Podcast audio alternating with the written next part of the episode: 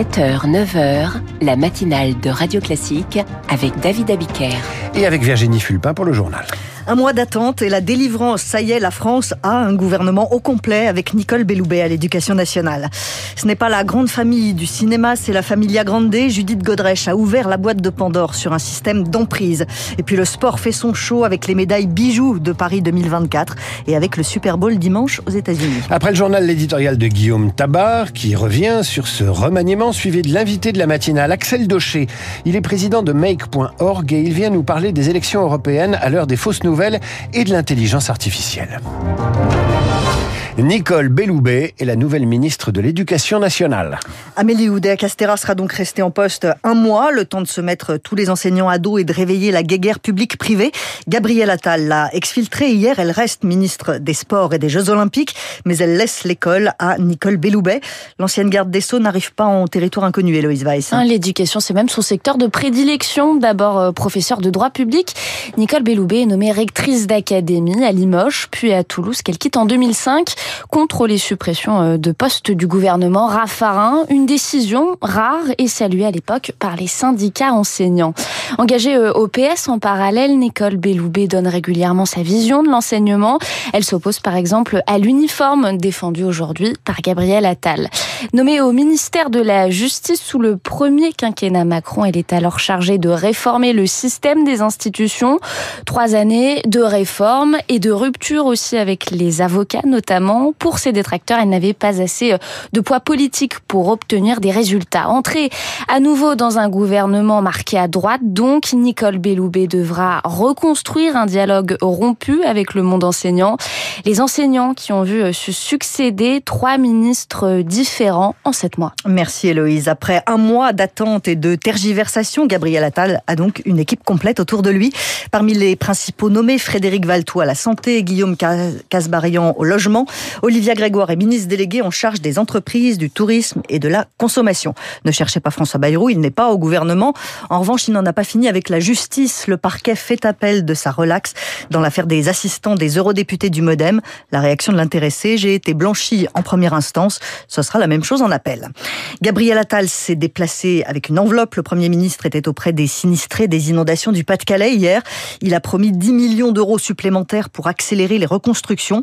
Les phénomènes climatiques extrêmes ont des conséquences graves pour les petites communes notamment. Elles ont de plus en plus de difficultés à s'assurer, Victorien Villaume. En 2022, la mairie d'Audincourt avait un coût assurance bâtiment de 70 000 euros. Un an plus tard, ce tarif est passé à 230 000 euros.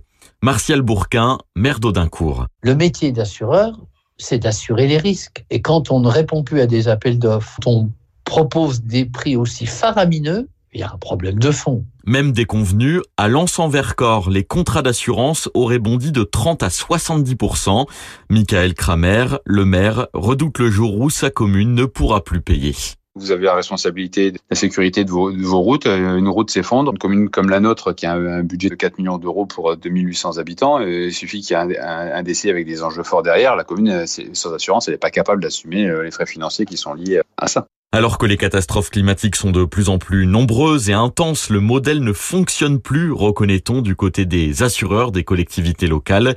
Pour que les tarifs baissent, ces derniers estiment qu'il faut faire payer les petits dégâts du quotidien aux communes, les gros dégâts très rares comme des émeutes urbaines à l'État et les dégâts coûteux comme les aléas climatiques aux assurances. Une mission gouvernementale a été lancée avec des experts, des assureurs et des élus.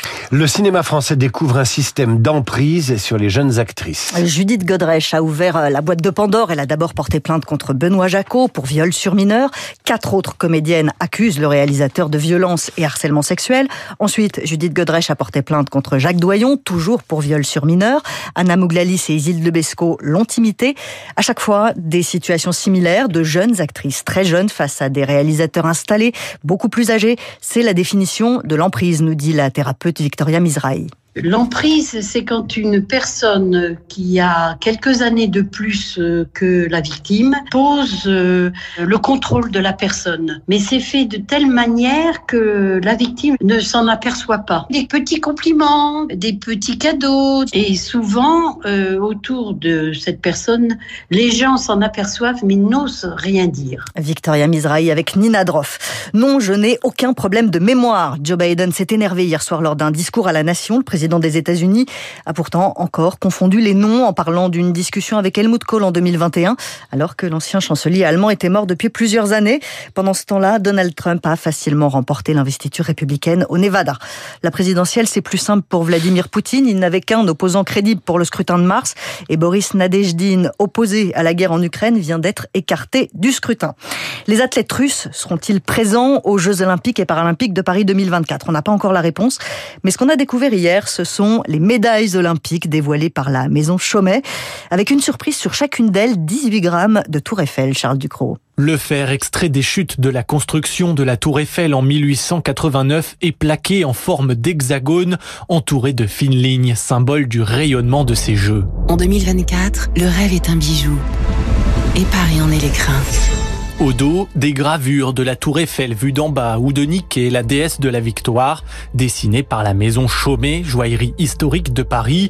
Cinq fois médaillé d'or en biathlon aux Jeux d'hiver, Martin Fourcade préside la commission des athlètes. On sait ce que c'est d'avoir ramené une médaille olympique à la maison et qu'est-ce qui fait plus sens que de ramener un bout du patrimoine de la France à la maison, de ramener un bout du plus beau symbole euh, de notre pays et peut-être d'un des monuments les plus connus au monde. Ça a été un process qui a été long et dont on est très fier du résultat aujourd'hui. Dans sa carrière de nageuse jusqu'en 2004, Béatrice a remporté 26 médailles paralympiques. Elle s'imagine dans la peau des futurs champions. Maintenant qu'on voit ce que c'est, on a encore plus envie de s'entraîner. On sait pourquoi on y va, de se, de se rendre compte que là, on a créé un bijou en plus d'une médaille. C'est ça qui est merveilleux. Ces médailles, pensées en bijoux, seront moulées et frappées en 5084 exemplaires dans les ateliers de la Monnaie de Paris. Des morceaux de Tour Eiffel sur une médaille bijou. Les Jeux de Paris 2024 servent aussi à ça, montrer le savoir-faire à la française.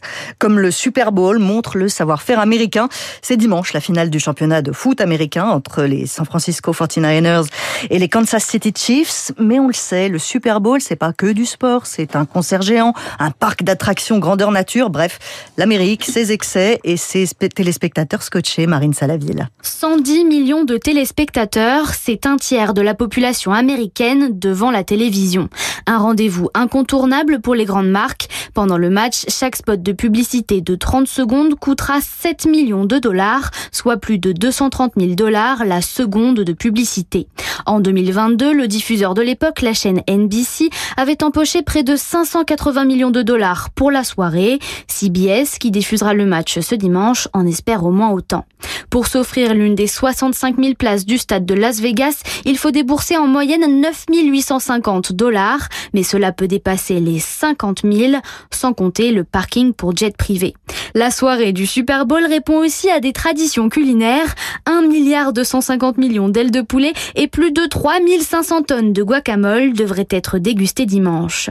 Je vais plutôt prendre une soupe, moi, parce que le milliard d'ailes de poulet euh, trempées dans le guacamole, c'est pour vos vacances, ça, David ah, Moi, ça me fait rêver des ailes de poulet frites trempées dans la mayonnaise ou le guacamole, au choix. Virginie, je vous souhaite un bon week-end. À suivre l'éditorial de Guillaume Tabar, suivi d'Axel Daucher. Il a fondé Make.org, dirigé Deezer, Publicis France, dirigé Viva Technologie.